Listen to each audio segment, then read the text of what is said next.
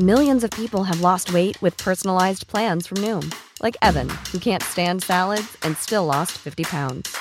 Salads, generally, for most people, are the easy button, right? For me, that wasn't an option. I never really was a salad guy. That's just not who I am. But Noom worked for me. Get your personalized plan today at Noom.com. Real Noom user compensated to provide their story. In four weeks, the typical Noom user can expect to lose one to two pounds per week. Individual results may vary.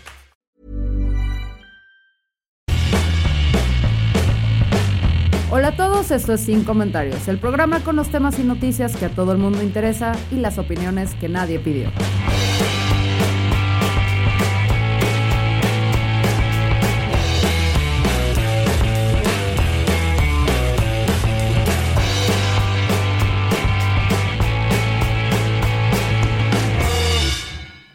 Bienvenidos todos y bienvenido Lalo Flores a Sin Comentarios. ¿Cómo estás?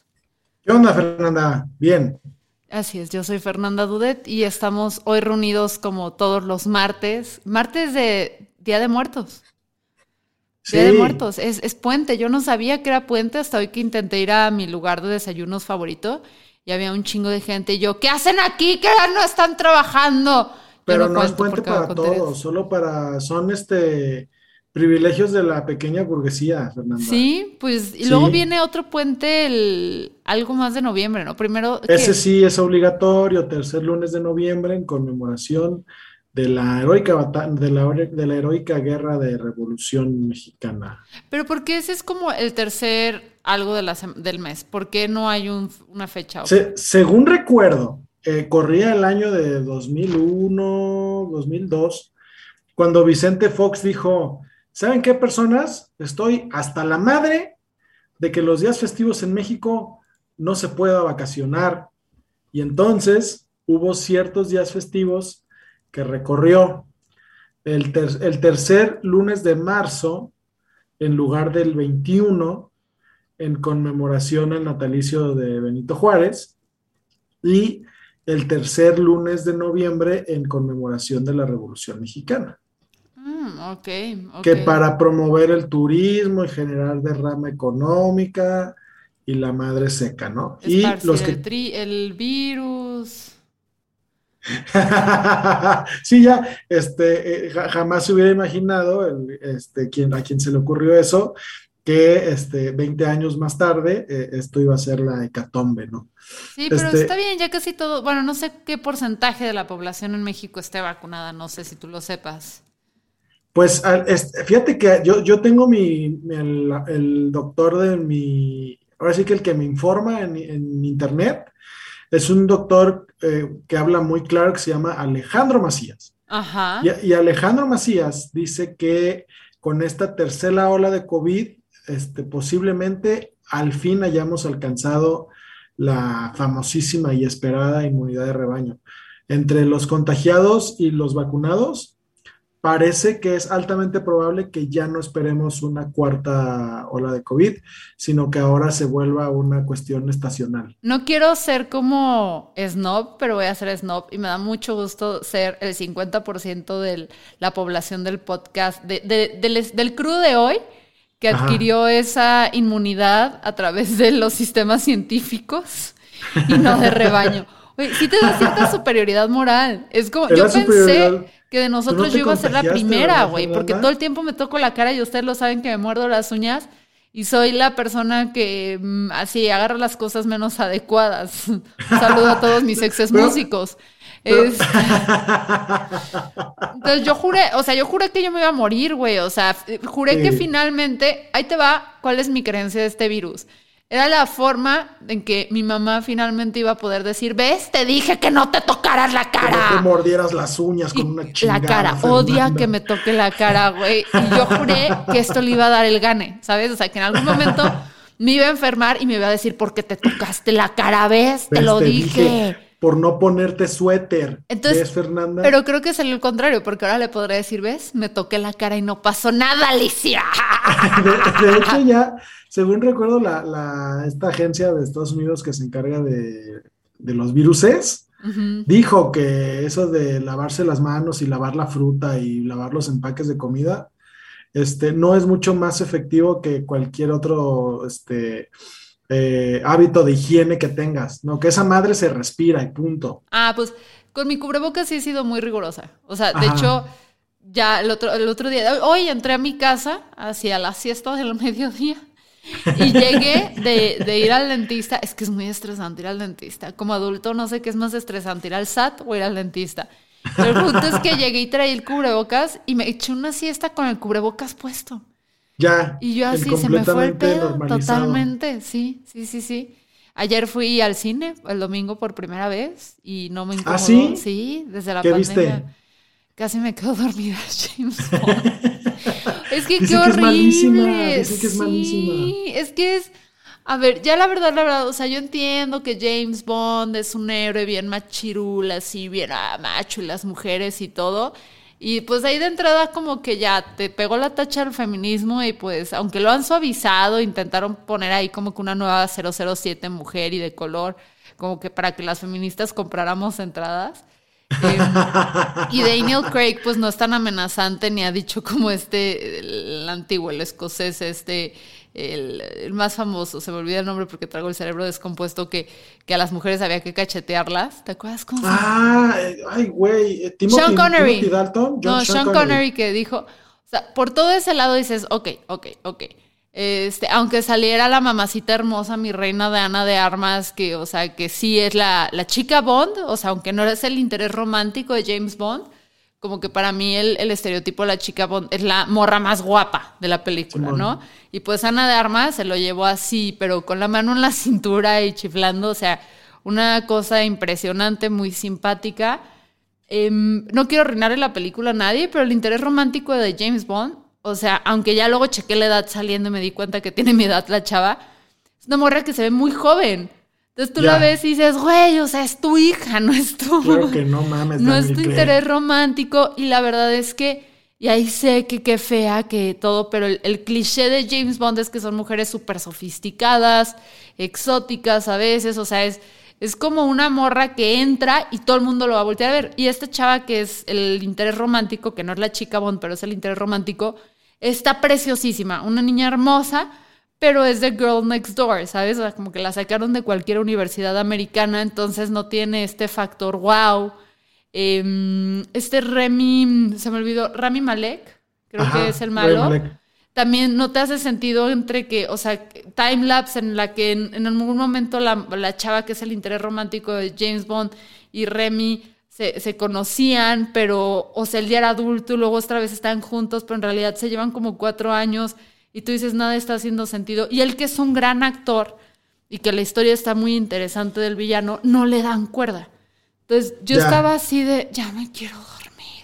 Pues te hubieras dormido, Fernanda. Mira, nadie te va a juzgar si en tu primera ida al cine después de la pandemia te quedas dormida viendo una película mala. Es que me dio indigestión porque me vi ambiciosa y pedí las palomitas jumbo.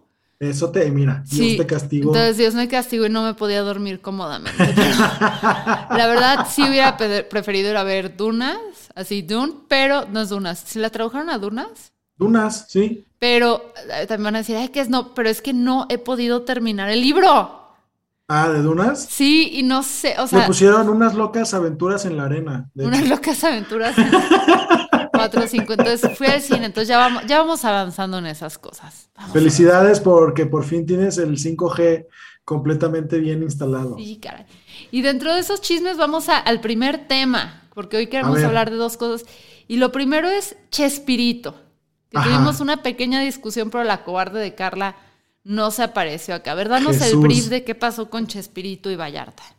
Mira, pa- pasó que eh, salió, se, vir- se hizo viral una entrevista que Carlos Vallarta dio eh, a decir de él, porque eh, hace como cuatro meses, en un programa eh, que se llama...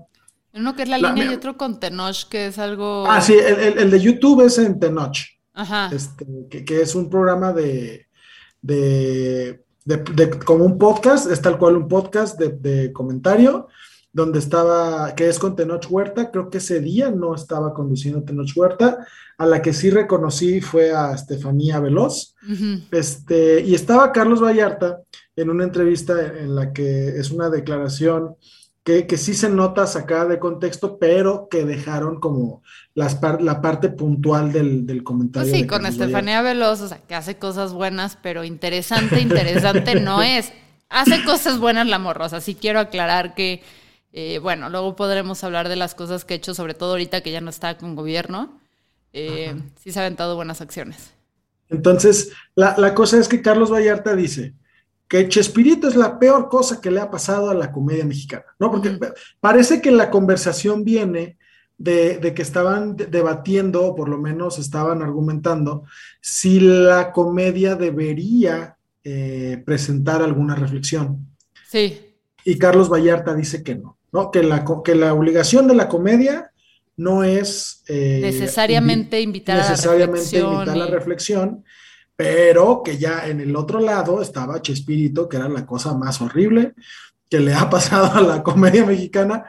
Y yo pensé que esta entrevista se iba a ir por el lado de, este, pues a, a lo mejor algún análisis crítico sobre la estructura de la comedia de, de Chespirito, siendo Carlos Vallarta comediante, pero la conversación está como cortadita y va directo a cuando Carlos Vallarta está diciendo, lo que pasa es que Chespirito fue recibido por Pinochet en el Estadio Nacional en 1977, después de que el Estadio Nacional de Chile había sido usado para torturar y asesinar este, detractores de la dictadura, ¿no? Y dice Carlos Vallarta, entonces eso es terrible, ¿no? Porque te da a entender que, es, que, Chespirito solapó a la, a la dictadura y dice, además, Pinochet lo recibió con honores, como si fuera jefe de Estado y, otra parte de la reflexión de Vallarta es, además, Pinochet tenía una dictadura y las dictaduras son conocidas por silenciar las cosas que no les convienen.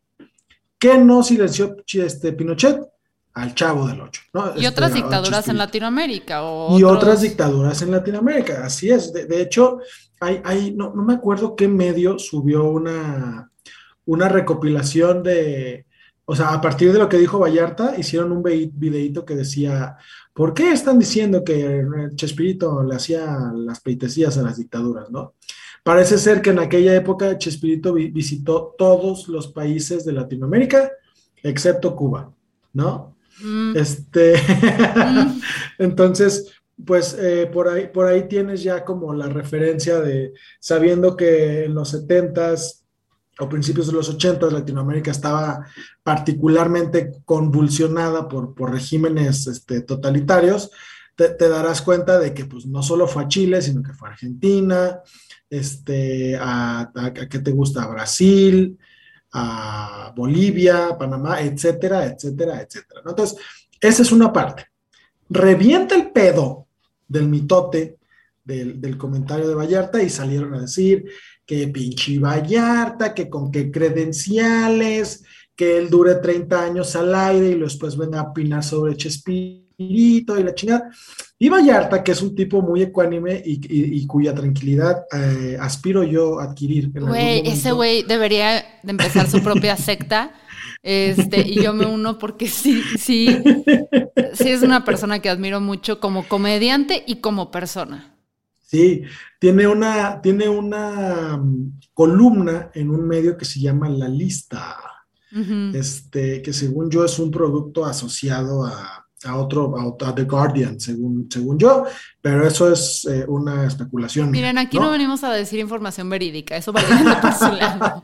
Pero el medio, el medio que se llama La Lista tiene una columna de Vallarta y uno o dos días después del mitote, de lo de Chespirito, la columna de Vallarta fue un video.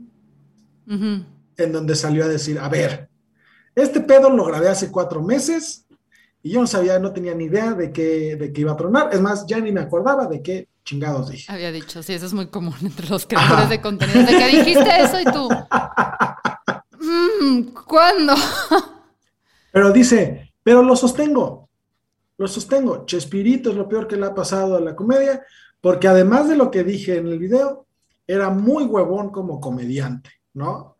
Este, y se va eh, ahora sí al tema de ustedes van a, van a notar, exactamente, van a notar que es un comediante que acude a sus fórmulas reiterativamente y dice, es, esto es algo que yo no sé porque no me he dado el tiempo de corroborarlo, pero dice que hay situaciones en las que incluso son prácticamente los mismos diálogos, nada más barajeó los personajes y dijo, ok, ¿a quién se le va a acabar el gas hoy? ¿No? O sea, y, que es exactamente la misma situación, pero con diferentes, con diferentes personajes. Dicho eso, pues la, la verdad es que uno hubiera pensado que los Chespi Lovers este, se, habrían encendido más en las redes sociales o una cosa por el estilo. Pero luego te acuerdas de que es gente que vio la tele en los 70 y que posiblemente no saben usar Internet. ¿No? Como persona que está casada con alguien que vio la tele en los 70, puedo verificar esto. Entonces, pues fue, fue una controversia de, de millennials. Pero sí llegaron a YouTube algunos boomers. Y lo que me impresionaba este, era este discurso de, o sea, por un lado, a mí Vallarta se me hace un tipo muy acertado. Uno en su comedia, yo nunca he escuchado un chiste de Vallarta, o, al menos de lo más reciente y todo, que digas, ay, güey, qué huevón tipo es. O sea, creo que de los comediantes en México es de los que más reflexión trae detrás.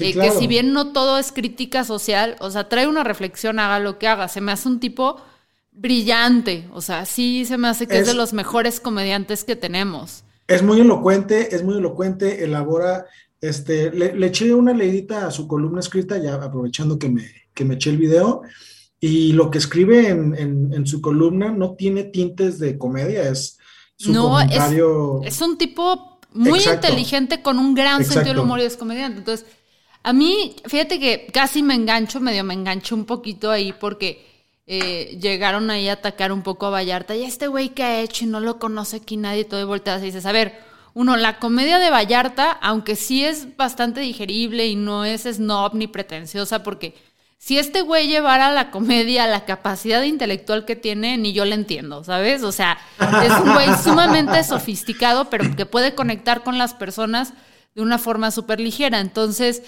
que se pusieran que Vallarta quién es, qué licencias tiene, popularidad no quiere decir este éxito. Y también el perdurar y tener mucho tiempo al aire y todo eso tiene que ver más bien con que no haces enojar a las personas eh, correctas como para que te terminen vetando de medios.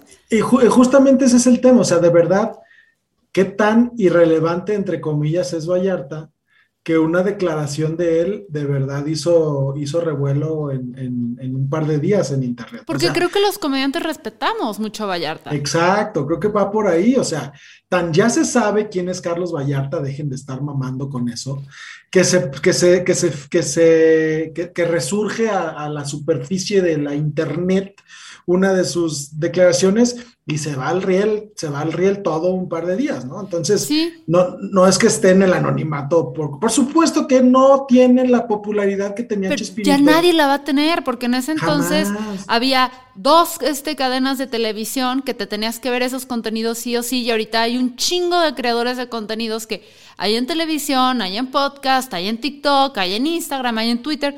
Entonces, nunca va a volver a ver estos superartistas que es The One and Only. No, se acabaron esa época. Mexicanos, pues, tal vez no. En Hollywood sigue siendo fabriquita de. Pero no tienes ya el comediante. O sea, puedes que tengas uno que va y quita, pero alguien que 30 años dure como el comediante. Sí, no, definitivamente. Ya es poco. Y a mí lo de la discusión de Chespirito se me hizo chida porque pues también. Bueno, a mí Chespirito nunca se me hizo chido. Todo este rollo de lo que como demandó a los otros actores, tipo a la chilindrina, que no les quería dejar usar el personaje. Los derechos, ¿verdad? Si se pusieron medio mezquinos. Fueron 12 años de la chilindrina con Chespirito porque Para poder liberar el nombre. Por no poder, ni el nombre, el personaje. Y quieras que no, Chespirito pues puso, escribió ahí todo, pero quien le dio vida al personaje, quien lo hizo existir fue María Antonieta de las Nieves. Claro. Y pues este rollo súper miserable de si no es conmigo, con nadie. Güey, o sea, gracias, o sea, perdóname, pero gracias, Chespirito y Chilindrina o sea, eran. Y nadie más pudo hacer chilindrina como lo hizo María Antonieta de las Nieves. O sea, era un güey ojete, mamón. O sea, quería exprimirla a todos. Ya está podrido en dinero y nada más quería sacarla a todos. No quería soltar. Nada. Y era pro, pro, pro vida el güey. O sea, antiabortos. Era un viejo rancio. ¿Sí viste el video, Fernanda? Sí, de él haciendo su cuando, Cuando mi mamá este, está embarazada de mí, tuvo un accidente y este, y pues casi me pierde y se aferró. Pero exacto, ese es el punto. Y alguna comediante dijo, tu mamá pudo elegir, de eso se trata. Exactamente, güey. Entonces, sí se me hace un tipo nefasto a mí eso de cómo se lo jugó mal la, a la chilindrina y todos ellos. Se me, se me hace como una persona chafa. Y la neta, la comedia que hacía, y ya sé que van a decir, ay, pinches no, mi mamona, pero pues no nos escuchan los generaciones de concreto. Es que... concreto. Güey, o sea, yo sí volteaba y decía, a ver, este va, yo entiendo que voy a poner un referente que está muy out there, pero este es el máximo referente de la comedia mexicana. Se me cae la vergüenza cuando en, otros países tienes a Les Luthiers. Claro. O sea, perdóname, pero no mames, o sea, y no estoy diciendo ni que la vida de barrio esté mal, ni nada así todo, pero no tuvimos un exponente en esa época de comedia, además de Chespito, que hablara de temas más, pues que te invitaran a pensar y a leer, porque luego voltean y dicen, ay, el esnovismo de la cultura. Miren, yo que tengo un contacto con la clase muy, muy alta y la clase media que prácticamente es inexistente en México, la clase media es muchísimo más culta que la alta, ¿eh? O sea, quien va aquí al teatro, sí, quienes van al teatro, quienes van a los museos, quienes van del día al día, no, no porque, ay, tu Illuminati en la foto y la expo que se trajeron de no sé qué del DF, de Supermaco y Mamones, no. Quienes están en el día al día en la cultura aquí, al menos en Jalisco, y lo que me ha tocado ver en México es mucha clase media.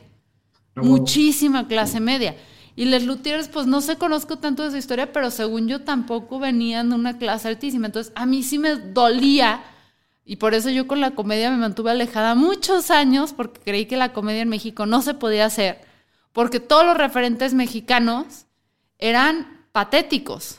Fíjate que ahora que midiendo con la vara de Lutiers, este, viene, viene a mi memoria otra cosa del comentario de Vallarta, ¿no? Que no solo era el tema de solapar dictadores, sino de que no se nos olvide que Chespirito era el el asset, el, recurso, el, el, producto más rentable de Televisa en, esa época, en los 70s, 80s, cuando el PRI era una dictadura en el país, ¿no? O sea, e, e, estas simulaciones de democracia y de entonces, ¿hasta qué punto la, la cosa era que a Televisa no le convenía que hubiera comedia que hiciera reflexionar, ¿no? Porque, o sea, hasta cierto punto, hasta donde a Televisa le convenía que la tele siguiera siendo de pastelazo, de te doy el coscorrón, de, ay, estás menso, ¿no? Este, como, y pobre sigue siendo pobre porque ser jodido, este, palabras de este señor, está bien y todo con nuestro también historia súper religiosa de que la iglesia y todo dicen que estar, que ser pobre es bien visto ante Dios, algo así, no soy muy religiosa. La austeridad, los votos de austeridad.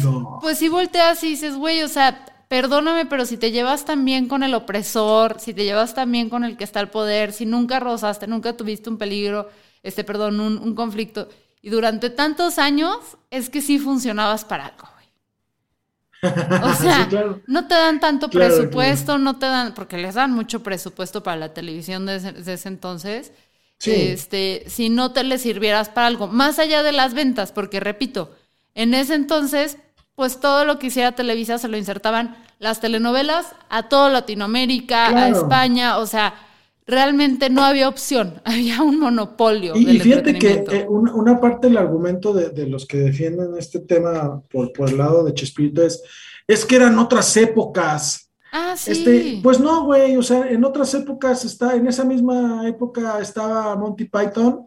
Les Luthiers son este, exactamente el mismo año, ¿eh? Chespirito es del 68 el personaje y Les Luthiers son del 67. Exactamente, o sea, no, no se trata de la época. Definitivamente no se trata de la época. Se, trata de, los contenidos que le convenía a la gente. ¿Tú crees que en ese entonces no había un, creativo que, podría estar al nivel de Lelutiers o de, o de Monty Python? Por supuesto que lo había. México es un lugar donde hay gente muy talentosa. Pues, ¿cuándo fue el concierto de Avándaro, el festival? En el 71, ¿no? Ay, güey, de eso no, me acuerdo. Sí, el, el, Festival del Rock Avándaro en 71 había otras expresiones artísticas que estaban siendo censuradas por gobierno, o sea, no podías saber muchos conciertos, todo. O sea, sí había una cultura alterna, pero seguramente súper hiper silenciada. Ahora, no estoy volteando a decir, escupan en la tumba, en la cripta de Bolaño, no, pero seamos críticos para que esto no se repita. Exacto, nomás señalar de que no era buena comedia y se acabó. ¿Y sabes qué sí me hizo enojar muchísimo?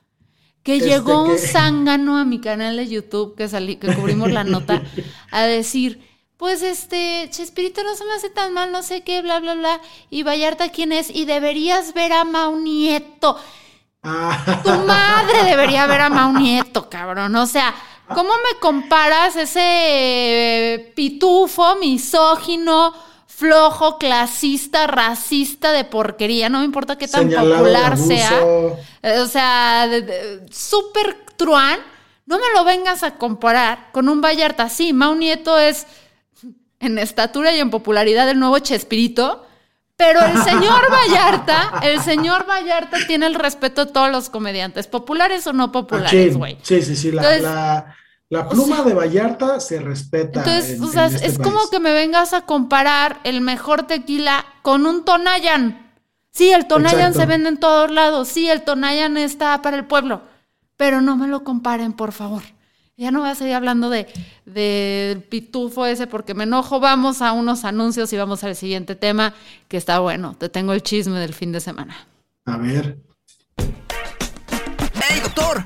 Paracetamol. ¿Cómo está? Paracetamol. Una emergencia. Paracetamol. ¿Chilaquiles? Paracetamol. ¿Otra copa? Ya no batalles. Sabemos lo que es bueno. Sabemos lo que tu paciente necesita. Y sobre todo lo que tú necesitas. Nuevas Paracetamol. Paracetamol. Las recetas con paracetamol incluido. Las firmas y listo. Paracetamol. No consulte a su médico. A ver si esto me quita el coraje. Pero te tengo, yo lo único, a ver, yo lo que quiero saber es, ¿qué pasa con Pete Davidson?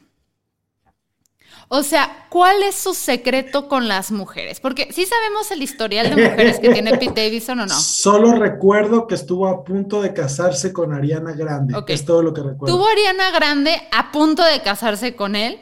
Ajá. La diosa hermosa Kate Beckinsale ¡Wow! ¿En serio? Sí, chiquitito. No, que además, que además podría ser su mamá, güey. Bueno, si Kate Beckinsale se hubiera embarazado muy joven porque tienen 20 años de diferencia. Ajá, sí, sí. La diosa hermosa de Margaret Qualley. Hermosísima. es la que, sí la ubicas. ¿Viste la película esta de Tarantino con Brad Pitt?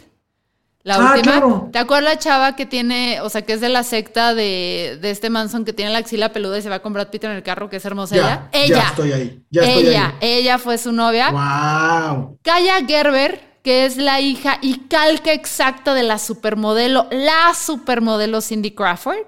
Si no has ah, visto a Kaya Gerber, es la copia de su mamá, o sea, es una diosa. La clonó. Viaja, ajá. Y ahora el hijo de su madre adivina a con quién se le vio en una montaña rusa agarradito de la mano. Fue invitada recientemente de Saturday Night Live. ¿Fue con Kim Kardashian? ¡Exactamente, güey! ¿Te cae que se ligó a Kim Kardashian? Sí, o sea, como que vio que le estaban poniendo mucha atención a la otra hermana, la que anda con el de Travis. Y dijo, no, no, no, no, no, la atención va conmigo. No sabemos si anda o no, pero sabemos que se les vio agarrándose las manos. Pues ya, ya se frotaron sus manos. Sí, sí, sí, sí, sí. Y llegó al Big Apple, este Nueva York, de visita. Este, la Kim. ¡Wow! Pete Davidson. ¿Qué pedo con ese güey? Se merece todo. De Pete Davidson se merece absolutamente todo. ¿Por qué? o sea, a mí me cae muy bien, pero ¿por qué se merece todo? Mira, este, eh, entrando un poquito al lado sentimental del asunto, este, Pete Davidson perdió a su papá en el atentado de las Torres Gemelas. ¿Era, ¿Qué era su papá, bombero o banquero? No, creo que, está, creo que trabajaba en las Torres. Mm, creo que no era first responder. Que tiene, o sea, que a mí se ganó mi respeto cuando hubo un roast que le hicieron y que sacaron un chiste de eso y lo tomó muy bien. O sea, me, me cayó muy bien. Después de eso es un tipo talentosísimo, es un tipo despreocupadísimo, talentoso, carismático, súper marihuano, pero ah, él hace el chiste, él hace el chiste casi todas las temporadas de SNL, donde dice, no, no entiendo cómo vergas hago para mantener este trabajo. Pues, ¿no ves que Luis sí que intentó hacer que lo corrieran? Que intentó hacer que lo corriera porque se, se, fue a chequear. Entonces, con este productor, ¿cómo se llama el productor de Saturday Night Live? Este... Eh, Lord Michaels. Ah, fue con Lord Michaels, este Luis, y quería decir, este chico está fumando y eh, quejarse. Prométeme que vas a hablar con él. Entonces que Michael lo citó en su oficina y le dijo, oye, pues es que le prometí que iba a hablar contigo, pero que estuviste fumando en el trabajo marihuana y el otro, sí. Y como era su primera temporada, el otro, güey, ya me van a correr, Luis, ¿y qué? Vino a hablar mal de mí. El otro, ah, ok. ¿Y pues qué pasó? ¿Me vas a correr o qué? Y el otro, no, pues le prometí que iba a hablar contigo de esto, ya lo hablamos, ya sucedió, bye. Este, entonces, sí es un tipo como muy pacheco, que güey, que vele la cara, o sea... Fíjate, Fernanda, que vamos a voy, a voy a tomar la, atrevimiento de regresar un poquito al tema de Vallarta, porque Carlos Vallarta se animó a ir a hacer este comedia a Estados Unidos en inglés, este, porque Louis C.K. le dijo que ya estaba listo para intentarlo big time.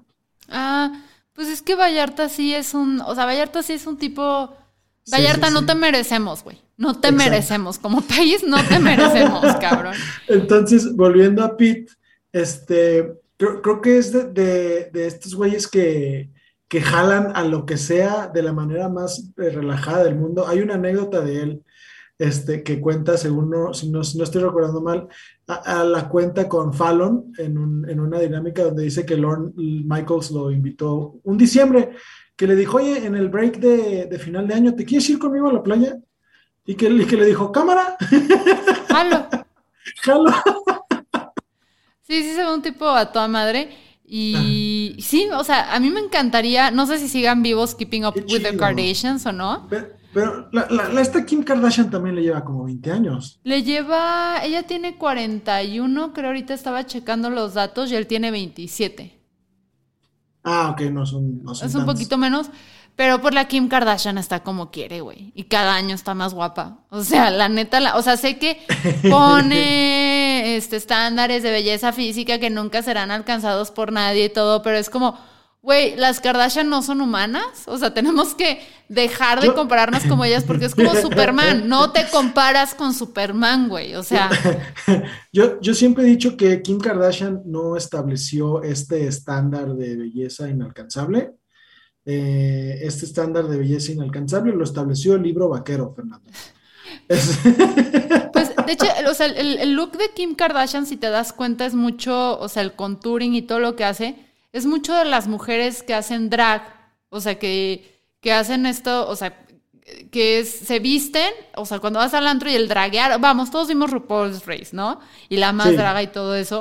O sea, mucho de su estrategia y todo eso viene por ahí que lo ha llevado a otro nivel y es una mujer que es, o sea, creo que siempre han hecho chistes de sus cirugías plásticas y todo, y sí es un producto muy plástico, pero eh, y yo en algún momento, de hecho, tengo un video en YouTube que no he bajado porque he cambiado mi punto de vista y quiero que ahí esté presente, donde decía, ay, qué pena las Kardashian y todo. La neta no, o sea, la neta es que son unas morras que supieron crear esta, este metauniverso ahorita que está muy todo el tema del meta, o sea, ellas son las diosas del meta. Kardashian-verse. Ajá, crearon y han construido no nada más sus marcas, sino que han ayudado a marcas que ya se estaban muriendo a levantarse o todo, o sea, sí son una máquina estas mujeres de crear dinero y quieras que no yo a Kim Kardashian sí le respeto mucho de que, o sea, la forma en la que ella se dio a conocer fue a través de un sex tape y ahorita ya no nos acordamos de eso. Lo abrazó, lo hizo funcionar y ahora ya nadie se acuerda y si las Kardashian quieren posicionar un producto nuevo, se reproducen, ¿no? Es como, ¿qué vamos a hacer para tener dinero en los próximos 30 años? ¿Qué les parece tener otros cuatro hijos? Tin, tin, tin, tin, tin. No, y el programa este de Keeping Up with the Kardashians, o sea, te guste o no te guste, las morras saben exactamente lo que están haciendo. Em, y yo, yo tengo otro respeto por ellas, ¿sabes? O sea, antes de morritas era muy, ay, qué asco, qué pena hacer como las Kardashian y todo eso. Y ahora digo, ¿cuál es el teléfono de su cirugía plástica? no, pero sí, sí está preciosa. O sea, sí está preciosa. Ya ha roto el internet las veces que ha querido. Las veces que ha eh, querido. Entonces, por eso a mí me sorprende. Pues para que vean, chicos, que no se trata de dinero ni nada de eso. Es nomás ser talentoso y genuino. Pero Pete Davidson, o sea, güey, lo hay, logró. un chiste, hay un chiste muy perro del, del monólogo de Kim Kardashian en Saturday Night Live donde dice que ella está acostumbrada a que la vean cientos de millones de personas todos los días que entonces estar en Saturday Night Live, que, que, los ven solo algunos millones, pues es para ella un día relajadito de descanso. Que es otra cosa, que la morra manteniendo esta pose y todo, porque su, su, su visión sí es, o sea, nunca yo la he visto, porque sí he visto, no he visto episodios completos de las Kardashian, pero sí he visto muchos clips, porque además el Dickinson o el cuñado este me mata de risa. O sea, me mata de risa lo idiota que es y lo chistoso que es pero nunca había visto sentido de humor en Kim Kardashian. Y de repente como que se animara a Saturday Night Live y que sí es muy, muy seca con su delivery y todo, pero se prestó, o sea, se prestó y lo hizo fabulosa y pues mira, ahí Pete Davidson logró bajarle un beso. Lo logró. Este, como Jasmine. Entonces, sí, o sea, yo lo único que quiero es que me diga Pete Davidson es cómo le hace para triunfar en la vida y ser tan pacheco. O sea, o sea, es, más bien retiro mi dicho de que Vallarta puede armar su culto. Eres tú, Pete Davidson. A ti aspiras Pacheco, exitoso. Y bueno, ya yo tengo a mi pareja, pero, güey. O sea, si, si Pete Davidson fuera mujer, hubieran dado con Jason Momoa, con Timothy Chamalat, o sea, como se pronuncia esa fregadera. O sea, es lo único que voy a decir. Sí, de acuerdísimo. Entonces yo ya, ya quiero ver a Pete Davidson en Keeping Up with the Kardashians, es lo único que sé. ah, ¿de plano? ¿Crees que lleguen a eso? Sí, o sea, no sé, o sea, yo sé a lo que aspiro. Mira, primero aspiraba que se fueran, o sea, que Kanye West sí ganara las elecciones para que el fin del mundo tuviera mínimo la temporada de las Kardashian en la Casa Blanca. Es que ya dije, si nos va a cargar, o sea, date cuenta, estamos a dos meses de repetir el mismo día que iniciamos en el 2020, güey. Güey, sí es cierto. O sea, ya, si nos va a cargar la fregada, que nos cargue con una última temporada espectacular. Entonces, no tuve eso. Por favor, dame un Keeping Up with the Kardashians con Pete Davidson. Aunque, aunque no sé si luego Chance en persona es mucho más serio. A lo mejor es muy tímido, sí. Sí, porque es, como Alex Fernández, que lo ves en el escenario y dices, güey, o sea, cabroncísimo todo. Y en persona es un tipo muy callado, muy Tranquilo, cero protagonista, escucha a todo el mundo, o sea, un tipo muy agradable, pero no, no está probando sus chistes entre sus amigos, vamos, sabe limitarse al escenario. al menos cuando yo lo pude conocer en, en, persona, se me hizo un tipo muy Fíjate que ahorita que andas admirando mucho a Pete Davidson, échate su especial de Netflix, hay un, hay, su, set sobre su relación con Ariana Grande incomodó bastante a las personas. Sí, sí, escuché algunos, he visto unos clips. Que, que sí se oye como muy ardido. Eh, oye, pues es que si Ariana Grande te deja, pues yo también me ardo.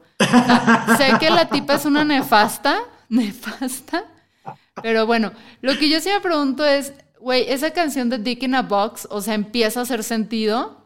Este.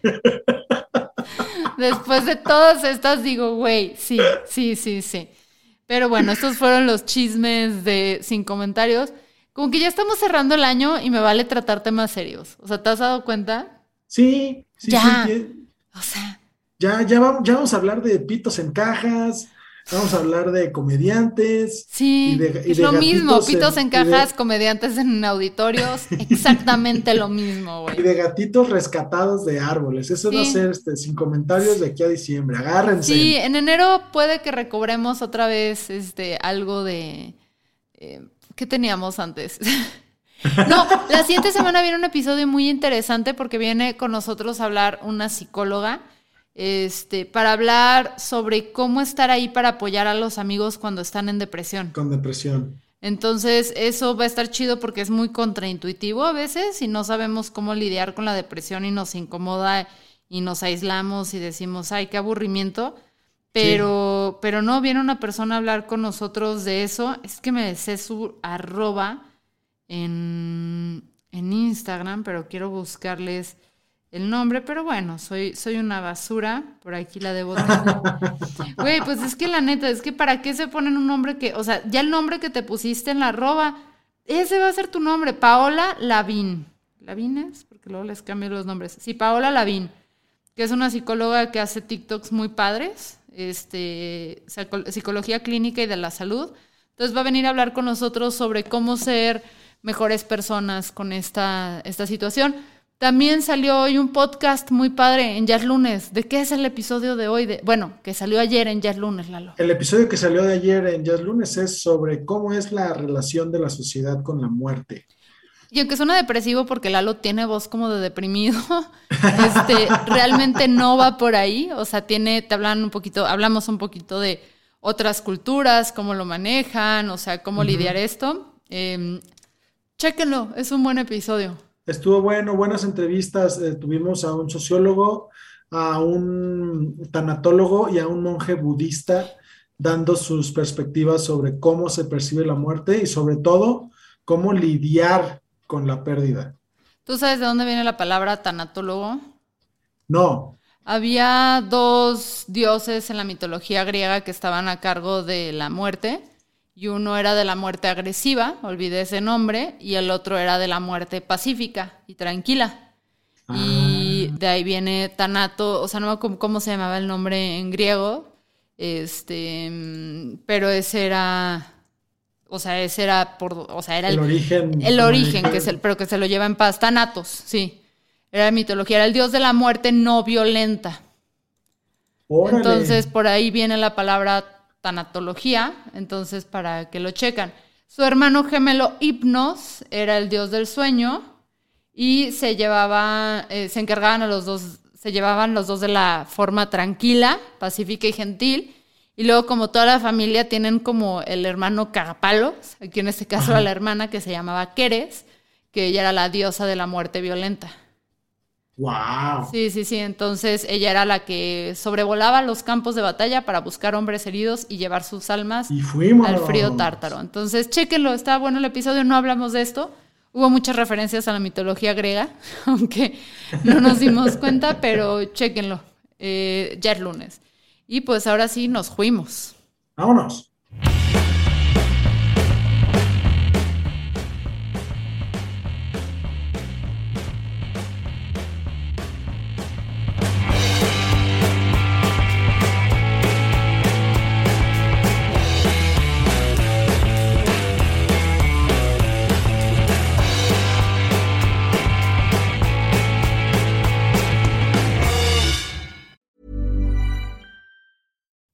When you make decisions for your company, you look for the no brainers. And if you have a lot of mailing to do, stamps.com is the ultimate no brainer. It streamlines your processes to make your business more efficient, which makes you less busy.